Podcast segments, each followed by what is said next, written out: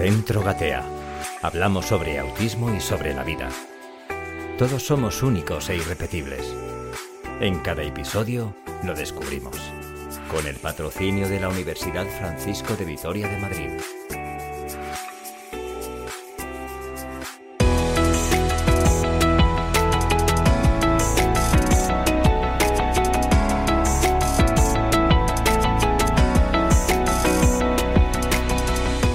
Saludos gateadores, gracias por acompañarnos otro programa más. Os invitamos a compartir este rato de formación y de información. Vamos a gatear. Pues sed bienvenidos todos otro jueves más, oyentes del podcast y telespectadores en nuestro canal de YouTube. Ya sabéis que es un placer ponernos delante de los micrófonos y de las cámaras para estar con vosotros otra tarde más y llevaros todos los conocimientos que tenemos sobre el autismo, que son muchos y que sé que nos demandáis. Así que nada, muchísimas gracias por, por, por escucharnos y por vernos. También gracias a la Universidad Francisco de Vitoria, que sin ellos no podría salir este, este podcast adelante. Momento pelotilleo, momento pelotilleo. Muchas gracias a Francisco de Vitoria, con los que tenemos, no es cierto, una colaboración estupenda y que nos apoyan y financian este podcast. Recibido un saludo de Marta Rodríguez, que ya se ha presentado. Saludos, buenas tardes, Marta. Hola, buenas tardes, Raúl. También de Pablo Barone detrás de las cámaras, de Claudia García en las redes sociales y un servidor, Raúl Alonso, que os habla.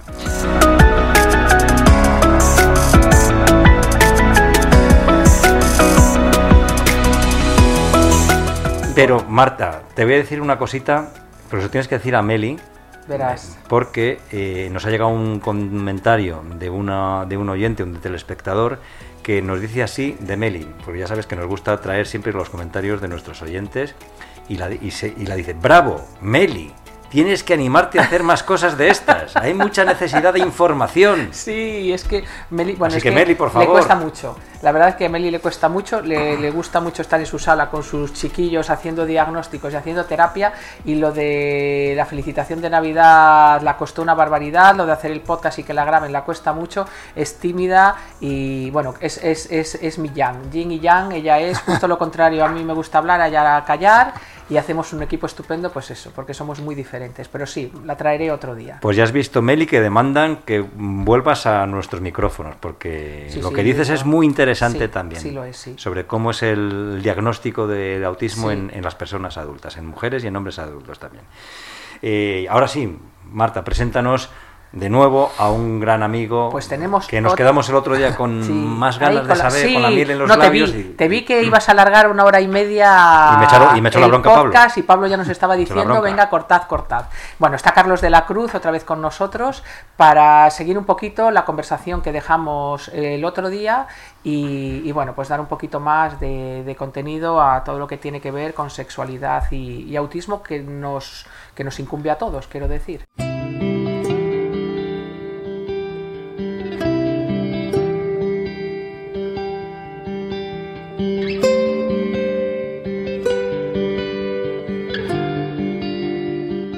Carlos de la Cruz, buenas tardes, bienvenido Pues otra vez de nuevo. Un pues, placer volver a verte. yo- además está bien empezar hablando de placer. Placer, por eso, por hablando eso. de sexualidad, yo encantado. Encantado de, de volver y de tratar de aportar. Tratar de aportar. Vamos a retomar, como decía Marta, eh, la conversación sobre la sexualidad, pero sobre un tema que es un poco genérico y luego ya si quieres, Sí. como tú lo quieras plantear Sí, también, porque sí. tú eres el experto, en esas conductas inadecuadas Vale. que se pueden dar en las personas con TEA en el mundo de la sexualidad. Vale, vale.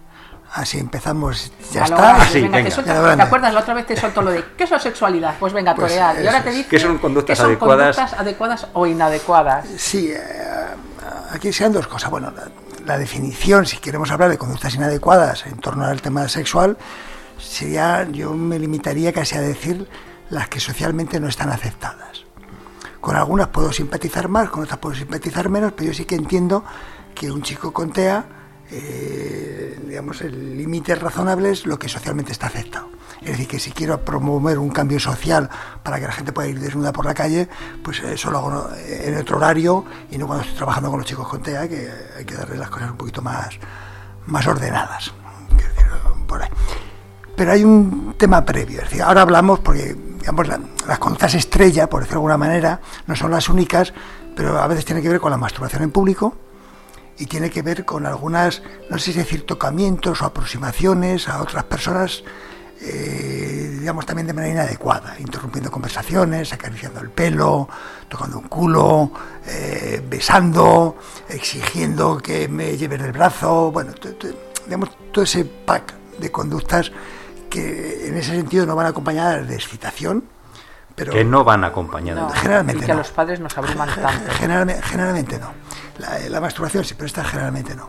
Pero si me permitís, y sé que vais a decir que sí, Estamos ávidos. es, antes, antes de meternos en qué hacemos, sobre todo por- para no dar la sensación de que cuando se presenta una conducta inadecuada es como si fuera un problema de matemáticas que tiene una única solución o un acertijo que hay que buscar la palabra clave. ¿no? La cosa no va por ahí.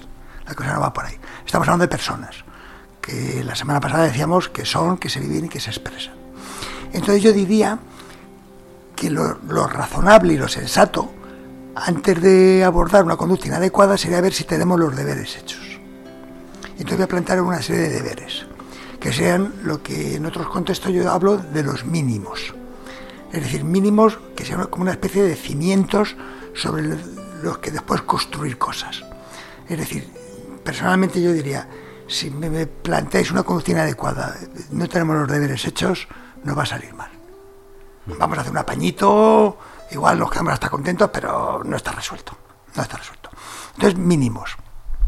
Por ejemplo, un mínimo sería que haya información y educación sobre sexualidad. Es decir, sería lo razonable que en las casas, pero también en los centros, lo sexual no fuera un secreto. Lo sexual no, fuera, no esté escondido en un cajón, no esté oculto. Estemos haciendo algo para que el chico o la chica contea, ese que tiene a lo mejor las conductas inadecuadas, aprenda algo. Ese sería un mínimo. Otro mínimo tiene que ver con la consideración al cuerpo. Y esto, insisto, depende luego de las conductas inadecuadas, tendrá más o menos importancia, pero en cualquier caso es importante que un chico, una chica con TEA aprenda que su cuerpo no es de libre acceso.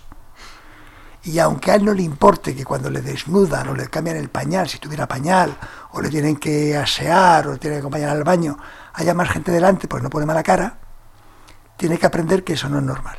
Que cuando te visten, te desnudan, te acompañan al baño, te cambian de pañal, tiene que estar solo la persona que presta el apoyo. Luego, si queréis, hablamos de que el apoyo también habría que prestarlo de una determinada manera, siguiendo un protocolo, en fin, para que aprenda a distinguir, para que aprenda a querer y cuidar, a cuidar su cuerpo.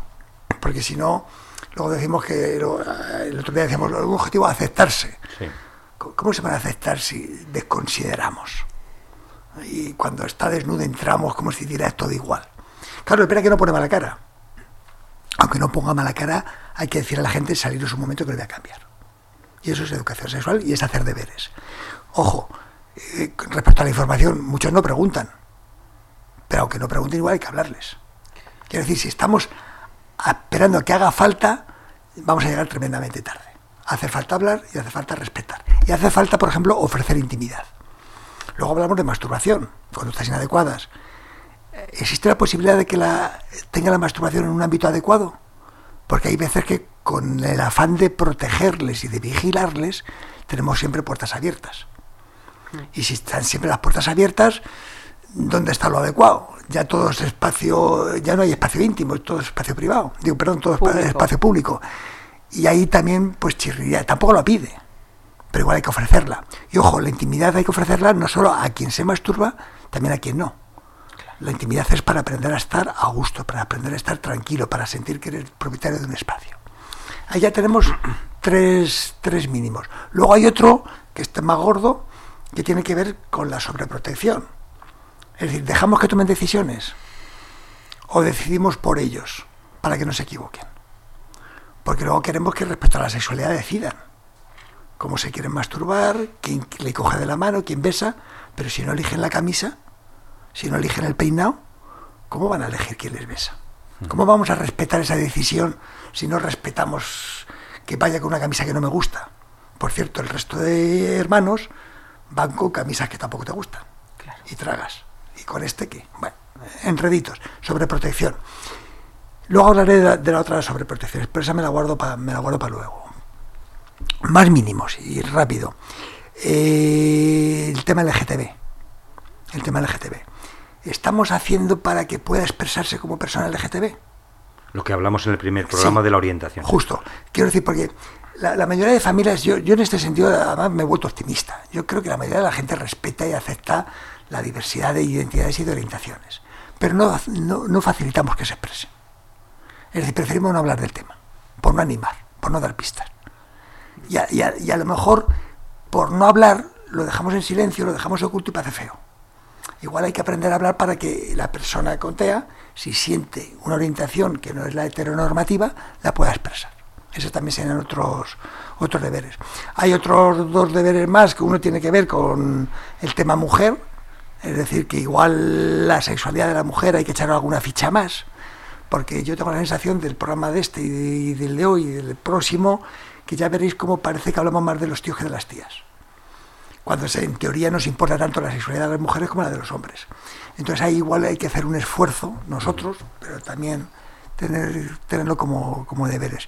Y luego otro, que ahora ya volveremos sobre él, también, que es los apoyos. Porque si no prestamos apoyo para que todo esto que estamos contando sea verdad, es un farol. Y a veces el apoyo es, te tengo que cerrar yo la puerta, no la tienes que cerrar tú. Te tengo que facilitar yo el pictograma que tiene que ver con los genitales para que lo aprendas. No, tengo que esperar que me lo pidas tú. Es decir, lo que hablábamos antes del tema del LGTB, es decir, hay alguien de fuera que tiene que hacer algo para que todo eso sea verdad. Y esto es una diferencia, si ya hablaremos en su momento de familias, de unos hermanos a otros. Con los otros hermanos no hacíamos nada y que había la posibilidad de que saliera bien. Con esto, como no hagamos nada, estamos vendidos. Y Bueno, aquí hay que, eso- toca remangarse. Esos, de- esos deberes que estás poniendo, desde mi punto de vista, son complicados. ¿Qué va? ¿No? Eh. No, no, no, no, por Dios. Al contrario. un, mensaje optimista para, para, No. para los que nos escucháis. Al contrario, estos deberes son todos, o, cre- o yo los vivo así, de sentido común y absolutamente fáciles de llevar a cabo. Fíjate si es fácil el evitar el silencio, que es donde yo antes ponía empeño en no hablar, ahora es aprovechar alguna oportunidad para hablar. Porque decimos, es que mi hijo conté nunca pregunta. ¿Cuántas veces mira la tele y después te mira a ti? A lo mejor eso es una pregunta. Y a lo mejor ahí no hace falta explicar, hace falta comentar. Y decir, pues esa escena que ha salido en la tele me parece una buena relación. O me parece una mala relación porque la ha pegado o porque la ha empujado. Es hablar un poquito de lo que tú consideres que sabes hablar y que te apetezca hablar y, y que necesitas hablar. No es eh, Una masterclass, no, no es una ni- ni- masterclass, Ni, se me pasa por la cabeza Claro. insinuar que haya que ser sexólogos. Es evitar el silencio, porque fíjate, la clave más importante que lo que cuentas es que aprendan que cuentan contigo.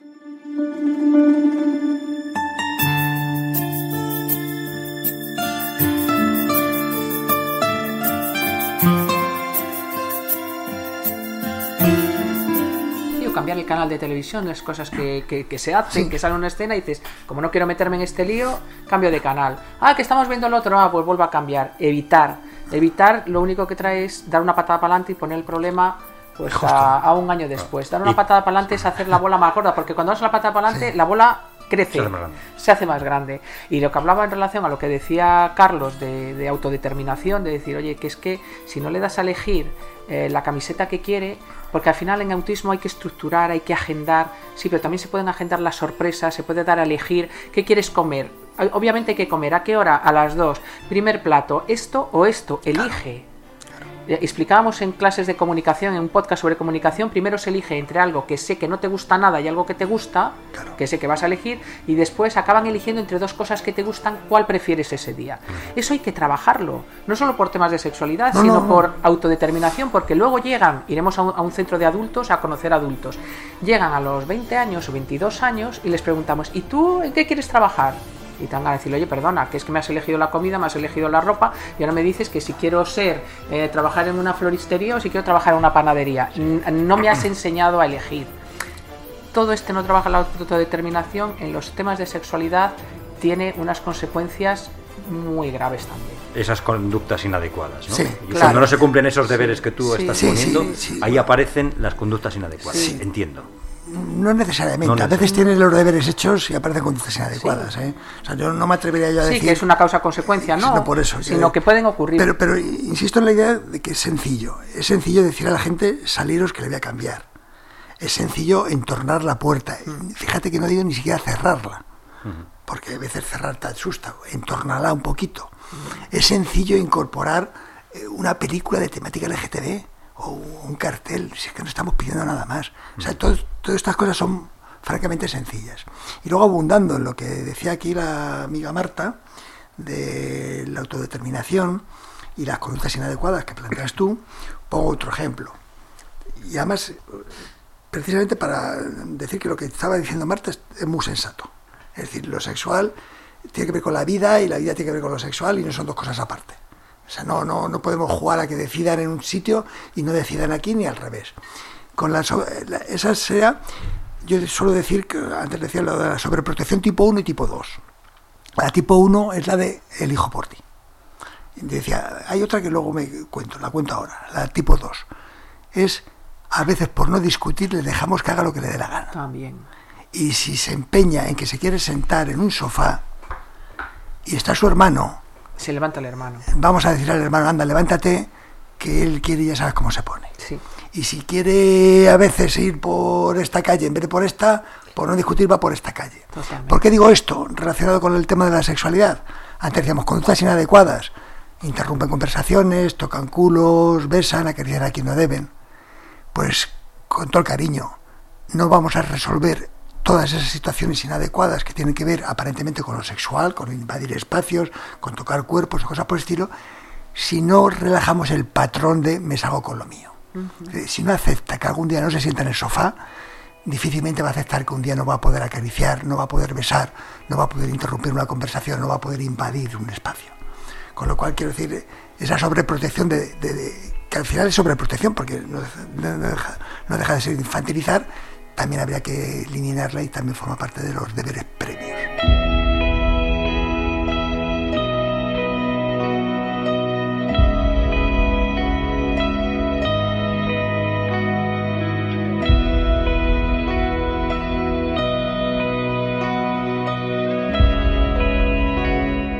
Sí, a colación de lo que dice Carlos de infantilizar, em, en, en los colegios se tiende en los colegios y aquí. Vamos, para empezar, lo hago yo. A mí hay un momento en que me dicen, deja de coger a Álvaro en brazos. Álvaro tiene 10 años. Llevamos 3 años diciéndote que no le trates como al niño de 4 años que entró en Gatea. Me apetece, mm, me produce, quiero, quiero que no crezca. No, es que, es que perjudico gravemente a mi hijo, a Álvaro, a Isabel cuando la infantilizo. Y es muy recurrente infantilizar a los abuelos, a las personas mayores, que de eso hemos hablado en alguna ocasión, infantilizar a las personas con discapacidad. O sea, tratarles, hola cariño, ¿qué tal estás? Perdona, soy un tío de 22 años, tengo autismo, pero soy un tío de 22 años, no me trates... eh, y profesores que tratan a niños con decía que autismo... será complicado, a- Claro, les tratas hacer esos deberes, les abrazas, una profesora que abraza a un chico de 12 Por la años con autismo y digo, pero si no abrazas a los compañeros, si es que está en el instituto. Ay, ya, pero es que yo a él le quiero eh, como si fuera mi hijo. Pues no le quieras tanto, porque después viene la queja de que te ha tocado. Pero claro, es que no es mm, adecuado que una profesora abrace a un chico de, de 12 años como si fuera un bebé de 4, ¿no? No es adecuado. Porque a lo mejor al chaval se le dice, mira. Es decir, que no los comportamientos no- no inadecuados, los comportamientos inadecuados son recíprocos. Es, nuestros chicos pueden tener comportamientos inadecuados porque lo que reciben de su, de su entorno también es un comportamiento inadecuado. Pues los deberes que tú estabas Sí, poniendo sí. antes. No, yo, yo de, de- de verdad que... Y fijaros, que además lo, lo- lo cuento con, la- con sinceridad, si este podcast lo hubiéramos grabado hace 15 años, a lo mejor yo no decía esto. Porque yo me metía de lleno en que se masturba, que toca, a ver qué hacemos, análisis funcional, pu, pu, pu, y empezamos a, a preparar pautas. Y el paso de los años, pues te va diciendo que a lo mejor iba muy rápido y que había que atender a la persona en su globalidad y no solo lo- la conducta manifiesta, que es la que nos está generando problemas. O sea Y- que en, en una conducta inadecuada no se, no, no, no se corrige esa conducta concreta, sino que hay que. en el- según cuál. Eh, hay que, la masturbación hay que en estudiar público, el por ejemplo, caso no cada sé, uno, eso. pero- ahora hablamos, habla- hablamos de masturbación, pero quiero decir que la idea es que estamos atendiendo a la persona completa. O sea, no estamos atendiendo la conducta de masturbación, sino una persona que se masturba. Y una persona que se masturba que además tiene amigos o no tiene amigos, o tiene intimidad o no tiene intimidad, o sabe de sexualidad o no sabe de sexualidad. Y todo eso va en el pack. No es una mano y un pene, una mano y una vulva, un clítoris, ¿no? hay un pack. Y o, o miramos el pack o a veces estamos desenfocados. Ese sería un poco el planteamiento.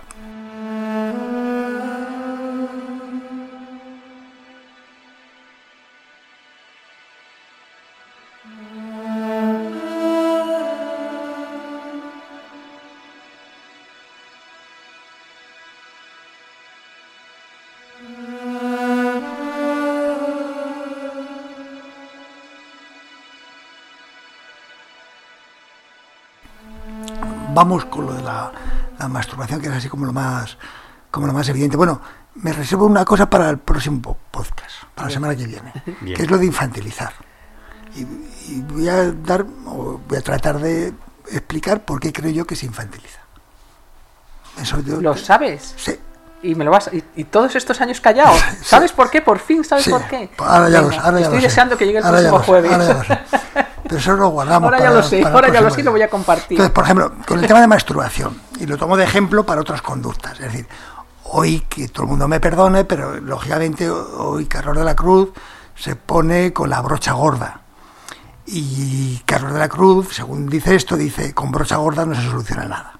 Hay que ir al pincel, por, precisamente por lo que estaba diciendo antes. Pero bueno, como estamos aquí dando pistas, pues damos pistas.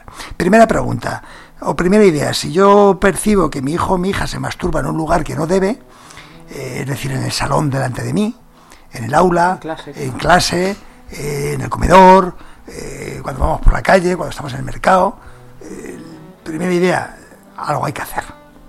O sea, aquí lo de ser permisivo, ser consentidor, como lo hemos sido con las caricias, con los besos, nos va a meter en grandes enredos. Con lo cual, cuanto antes nos pongamos a la tarea, mejor. Y aquí la primera sugerencia es cambiar la pregunta.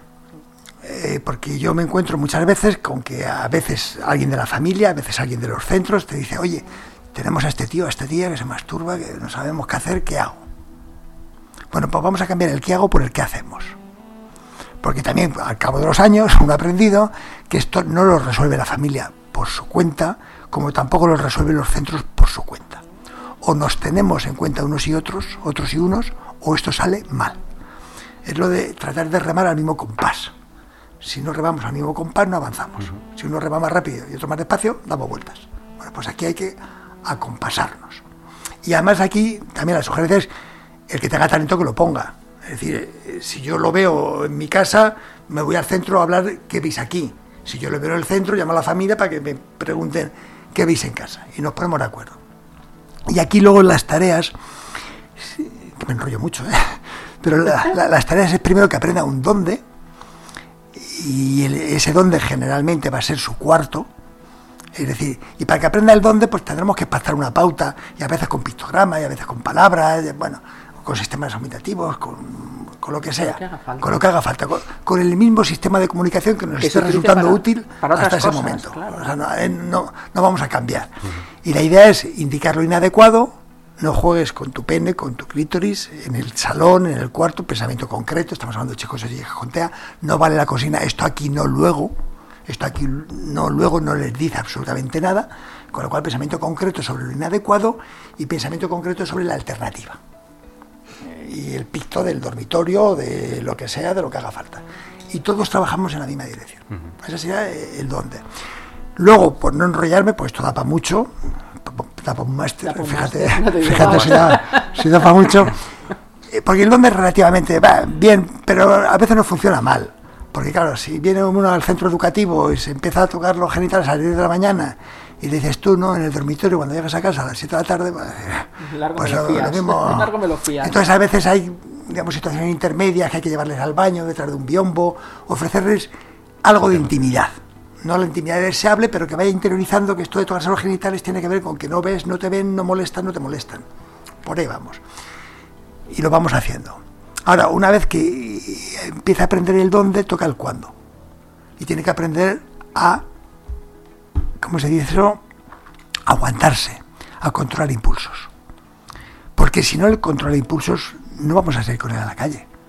Si si resulta que cada vez que se masturba le dejamos que lo haga y le llevamos al baño de casa o, al, a, a, su dormitorio o al baño del centro o detrás del biombo, cuando estemos en las fiestas de Navidad y vayamos a ver Cortilandia, ¿qué hacemos cuando se vaya a masturbar ahí? Claro. ¿Me meto en el baño de una cafetería? No lo voy a hacer.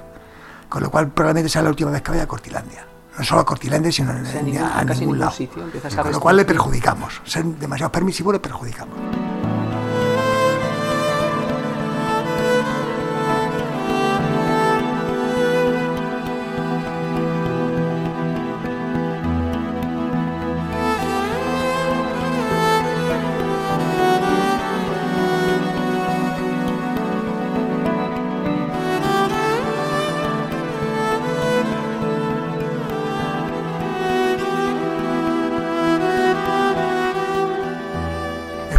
Se puede hacer y aquí es donde meto un elemento que tiene que ver con los apoyos que decíamos antes. Y me salto algún capítulo de manera deliberada. Pero quiero decir, generalmente la persona con autismo, como cualquiera, no se masturba de forma aleatoria. Es decir, suele haber algo en el ambiente que le excita y que le estimula. Para eso hacemos análisis funcional, vemos qué pasa en casa, vemos qué pasa en el centro, turno de mañana, turno de tarde, fin de semana, y cogemos una pista de que hay algo que le estimula. ¿Por qué digo esto? Porque si queremos que se masturbe en su dormitorio y en su dormitorio no hay algo que se asemeja al estímulo, pinta feo. Pinta feo porque, a diferencia de nosotros, nosotros estamos en un cuarto donde no hay estímulos y tenemos capacidad de evocar el estímulo. Y yo traigo imágenes, recuerdos, fantasías, escenas, fetiches, lo que me guste. Un chico y una chica con TEA, en el dormitorio le tenemos que facilitar algo no digo que sea el estímulo, pero que se asemeja al estímulo. Y hay veces que tiene que ver con hombres, a veces tiene que ver con mujeres y a veces tiene que ver con objetos. Y a lo mejor hay que asumir que no pasa nada porque te deje un plástico, te deje un peluche, te deje hasta una ropa interior o te deje un zapato de tacón. O... Bueno, no lo sé.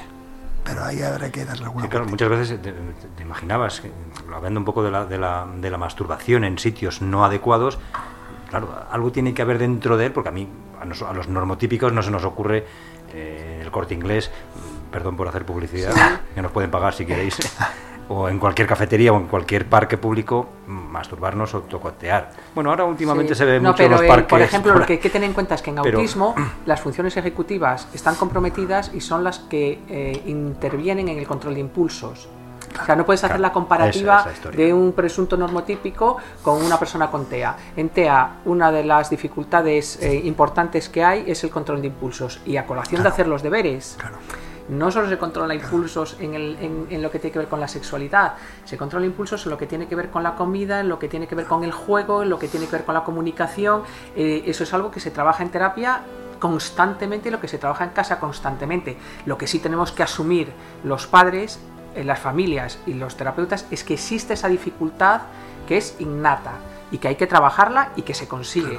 Pero no lo hace Claro. por fastidiar. No, no. No, perdona, no come compulsivamente por fastidiar, es que tiene un problema en las funciones ejecutivas de su sistema neuronal que hace que tenga dificultades para controlar ese impulso, ¿no? Entonces, explicarle esto a las familias nos ayuda a entender de es que lo hace por llamar la atención, lo hace porque siempre tiene que salirse con la suya. No, no, lo hace porque tiene una dificultad para, para, para controlar los impulsos. La buena noticia es que haciendo los deberes de lo que habla él y haciendo intervención en casa, en el colegio, trabajando todos juntos. Es que tiene que haber una coordinación, es que ahí eso es esencial. Entre el cole, no vale que el cole diga, venga, solución, se va al baño y en mi casa yo diga, no, eh, ahora yo decido que no se hace y después en terapia digamos, eh, venga sí, pero no sé de qué manera, ¿no? Hay que llevar a un consenso, como llegamos en todo. Claro que con, con terapia, con información, con ayuda de todos los Y centros de la familia. El jefe es la familia, quiero decir, somos los padres los que, los que tenemos que decidir con la información que nos dan en el colegio, los terapeutas y los especialistas.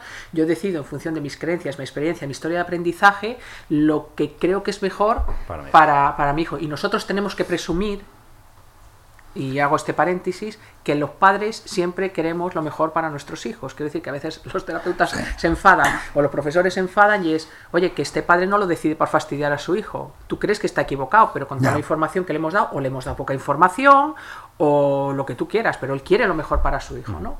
Y entonces, bueno, esas conductas de las que estamos hablando hoy abruman un montón. La verdad es que nos generan angustia, limitan la vida Sí. social de ese chico y limitan la vida social de su familia. Y yo creo que merece la pena el, el esfuerzo de, de trabajar en ello. A mí no me cabe ninguna, ninguna duda. Un detalle. Sí, sí, por favor, es lo que te iba a decir. Eh, No, so- so- solo, solo un detalle. Yo, yo disfruto escuchando a, a Marta, así que... no- Pero Marta la tenemos muy- la tenemos muy oída, próximo- Marta. Escuchada, a mí me tiene el próximo podcast vengo yo y la escucho nada más. Solo un detalle porque cuando a veces hablas con chicos o chicas con TEA y hablas de que el estímulo a veces no es, eh, digamos, el más socialmente más aceptado porque tiene que ver con objetos que la mayoría de la gente ni les resultan excitantes ni estimulantes, entonces dices, ¿esto para qué? No, no, tiene ningún sentido. Bueno, recordar que las minorías eróticas eh, son más grandes de lo que parecen. Y que a lo mejor si miramos o pudiéramos mirar qué pasa en otros dormitorios, en otros cuartos, cuando la gente está sola y se excita, nos llevábamos sorpresas. Sí, sí. Quiero decir que la diferencia, eh, pasa con TEA, pero pasa con otras discapacidades, es que nos enteramos de todo lo que hacen.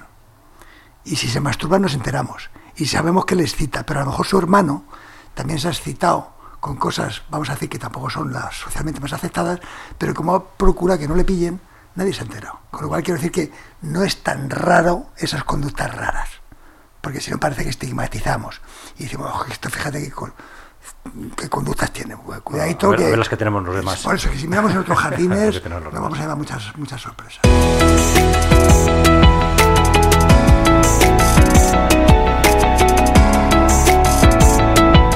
Carlos, me está echando otra vez la bronca Sí. Pablo Barone. Yo voy a coger manía. Yo también, yo también, es que nos estamos quedando con... Ya vamos a acabar cogiendo manía, sí.